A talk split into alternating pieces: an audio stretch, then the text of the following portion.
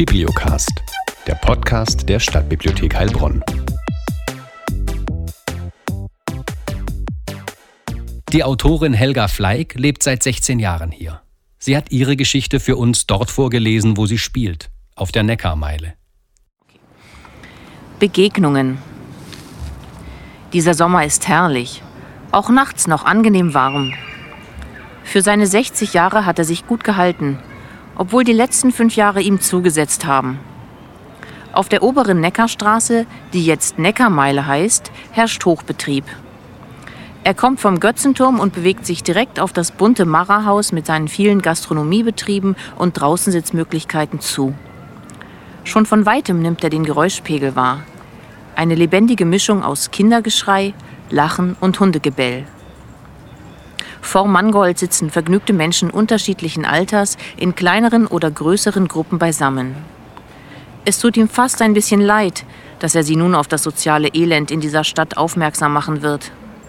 Ihn haben solche Szenen früher selbst manchmal gestört. Aber nun kann er es nicht ändern. Trott war Straßenmagazin, ruft er also, als er zwischen den eng gestellten Tischen einen Stehplatz mit ausreichend Abstand zu den Essenden gefunden hat. Und wie immer, wenn er die Obdachlosenzeitung anpreist, drehen sich ungläubige Augenpaare zu ihm und mustern ihn von oben bis unten. Er wiederholt seinen Spruch und hofft, Blickkontakt aufnehmen zu können, denn das erhöht die Verkaufschancen. Irgendetwas in seiner Stimme ist nicht so, wie man es von einem wie ihm erwartet. Das ist sein Kapital und seine Tragik zugleich. Eine junge Frau, die seine Tochter sein könnte, stellt ihr Bierglas ab und kramt in ihrem Portemonnaie. Was bekommen Sie? Zwei Euro. Einen für die Zeitung und einen für mich. Sie schaut auf. Tom, hast du Kleingeld? Der angesprochene junge Mann ihr gegenüber seufzt übertrieben auf. Dann legt er sein Besteck, mit dem er gerade ein saftiges Steak anschneiden will, zur Seite und zieht seine Geldbörse aus der Gesäßtasche. Dafür muss er aufstehen, was er mit einem weiteren Seufzer kommentiert. Immerhin findet Tom eine 2-Euro-Münze und gibt sie der Frau, die die Augen verdreht. Dann reicht sie ihm lächelnd das Geldstück, wobei sie seine Hand leicht mit ihren weichen Fingerspitzen berührt. Ein schönes, zartes Gefühl. Wieder muss er an seine Tochter Anna denken, die ihm früher immer einen Chip für den Einkaufswagen mitgegeben hat. Damals, als er noch für die Familie einkaufen fuhr. Vielen Dank, das ist sehr freundlich. Lesen Sie sie bitte auch, vor allem Seite 11. Einen schönen Abend noch. Ihnen auch, sagt die junge Frau, die das Magazin sofort auf der genannten Seite aufschlagen will. Dein Essen wird doch kalt, meint Tom. Ich esse Salat, aber wenn es dich stört, schaue ich mir die Zeitung später an. Kein Problem. Warum geht so eine charmante Frau mit einem solchen Esel essen? fragt er sich, als er nach weiterer Kundschaft im Mangold Ausschau hält. Sein Blick hält drei Tische weiter inne. Dort sitzen zwei Asiatinnen mittleren Alters, wahrscheinlich aus China, da sie gerade von einer jungen weiblichen Bedienung Latte Macchiato zu Käsespätzle serviert bekommen. Wie kann man das zusammen bestellen? Die Chinesinnen sehen nicht aus wie Führungskräfte eines internationalen Unternehmens, wie man sie jetzt häufiger antrifft. Möglicherweise Touristinnen? Er spitzt die Ohren. How old is Heilbronn? Äh, I don't know, stammelt die Servicekraft. What about the Kilianskirche? Is it famous? Äh, ja, weiß diese junge Person denn gar nichts? Auf welche Schule die wohl gegangen ist? Vielleicht ist sie nicht von hier. Trotzdem regt ihn so viel Unwissen auf. Er nähert sich dem Tisch und stellt sich dazu. Die Bedienung schaut ihn missbilligend an. Good evening, ladies. The city of Heilbronn was first mentioned in the 8th century. Oh, ah! But humans settled here much earlier, probably 500,000 years ago. Oh, that's amazing! Fantastic! rufen die Chinesinnen begeistert.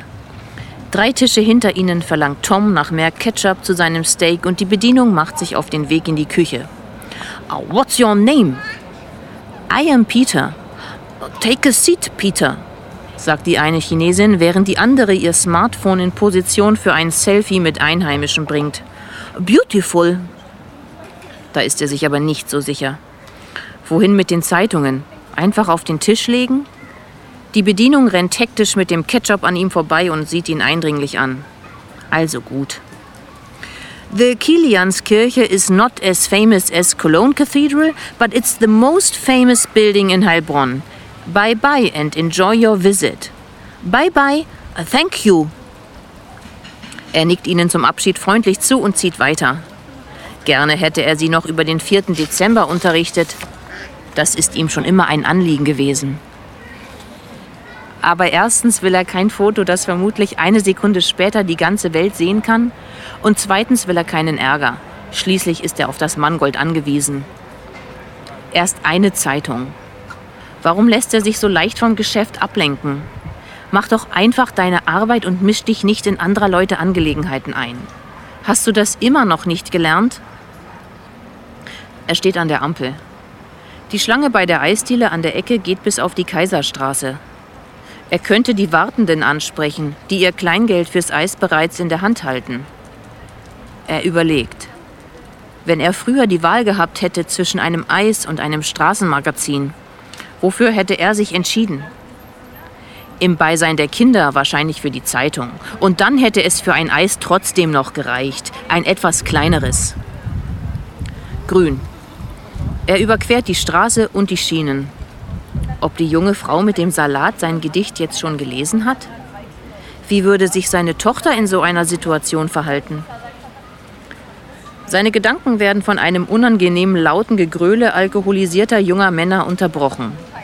Sie hängen mit erhobenen Biergläsern über einem der massiven Holztische im Pier 58 direkt am Fußweg und prosten einem der ihren zu, der mit dem Rücken zu Peter schwankend zu stehen versucht.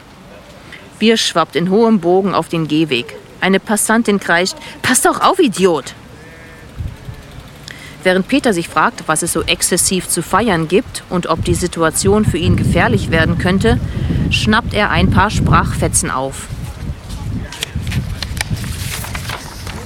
Boah, das ist so geil, Alter, aber so richtig. Glückwunsch, Digger. Den Hurensöhnen hast du's gezeigt, Mann. Was hat er denn wohl geschafft? Fragt Peter sich, seinen Schritt verlangsamend. Der Stehende hebt seine Stimme an. 13 Punkte in Geschichte mündlich, 13 Leute und jetzt sogar eine 2 vorne. 2,9 im Abi. 2,9 Mann. Ich, der behinderte Spaß von der verfickten Hauptschule, das glaubt mir keiner. Aber ich hab's schwarz auf weiß hier im Zeugnis stehen. Hier.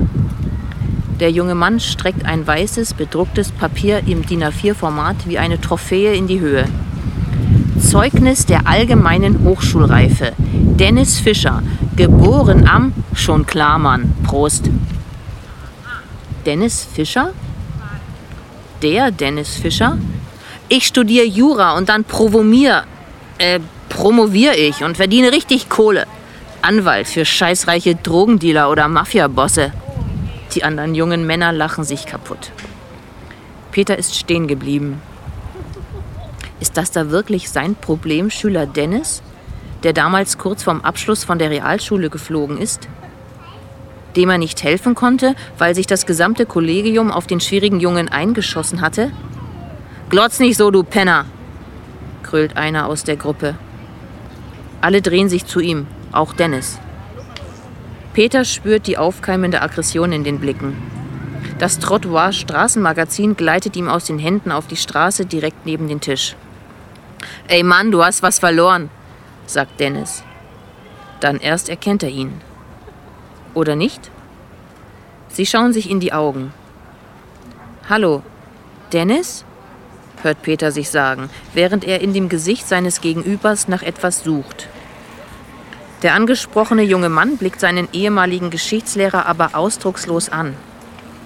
Was nun? Ist es wahr? Hast du Abitur gemacht? Ja, ich, äh, ich habe 13 Punkte in Geschichte mündlich. Seine Mimik kehrt zurück, als er das sagt. Großartig. Du kannst stolz auf dich sein. Kurz sind sie in einem anderen Raum vielleicht sogar in einer anderen Zeit. Gib dem nichts, schallt es aus dem Hintergrund. Dennis Gesicht wird hart. Bin gleich wieder da, ruft er seinen Freunden zu und rennt an Peter vorbei ins Innere des Bistros. Peter sieht ihm nach. Sein Herz wird leicht. Was ist denn mit dem los? fragen Dennis Freunde. Wen meinen die eigentlich? Ein paar Passanten helfen ihm, die heruntergefallenen Zeitungen wieder aufzuheben. Bei dieser Aktion verkauft er zehn Stück. Ein älterer Herr fragt, ob es einen unangenehmen Zwischenfall mit den alkoholisierten jungen Männern gegeben habe. Man könne ja die Polizei rufen. Nein, es ist nichts in dieser Richtung vorgefallen, versichert Peter, bedankt sich bei den Helfenden und geht weiter. Er schaut noch einmal zurück, aber Dennis ist noch nicht wiedergekommen. Entschlossen ruft er im Gehen, Trott war Straßenmagazin mit Gedichten von Peter auf Seite 11 und wird noch einige Exemplare los. In seinen Hosentaschen klimpern die 2-Euro-Münzen bei jedem Schritt wie Musik. Er biegt rechts in die Lothorgasse ab in Richtung Sülmerstraße. Hier ist doch irgendwo ein Münztelefon. Ich möchte ihre Stimme hören, denkt er, während er leise die Telefonnummer seiner Tochter rezitiert. Er findet die Telefonzelle, schmeißt eine Münze ein, wählt die lange Nummer und wartet. Mailbox. Hi, this is Anna. Please leave a message after the beep. Thank you. Er legt auf. Dieser Sommer ist herrlich.